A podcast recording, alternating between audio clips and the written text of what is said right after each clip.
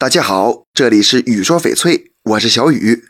市场上和翡翠相似的宝石有很多，碧玺就是其中一个。咱们都知道，翡翠有绿色的，而碧玺也是绿色的，它俩很相似，但是也有不同之处。今天就来给大家讲讲。第一是产地，碧玺的主要产地是巴西和美国，我国的新疆、云南和内蒙古也有大量的宝石级碧玺。翡翠百分之九十五以上来自缅甸。又称缅甸玉，其他地方的硬玉质量和产量远不如缅甸玉。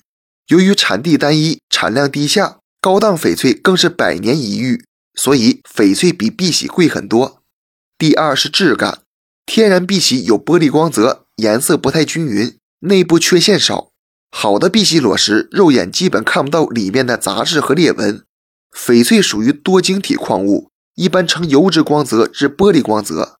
品质更丰富，分为玻璃种、冰种、糯种和豆种。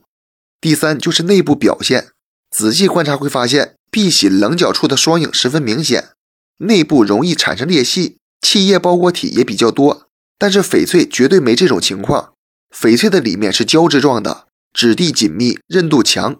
咱们在购买时千万别把它俩搞混了。